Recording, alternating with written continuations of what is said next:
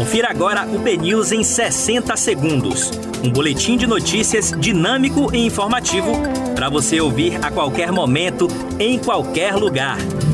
Olá, bom dia a todos. Hoje é quarta-feira, 28 de julho de 2021. Eu sou Aline Reis e começa agora o BNews 60 segundos. Magazena pode pagar 12 milhões de reais nesta quarta-feira. Comprovação para a primeira chamada do ProUni termina hoje.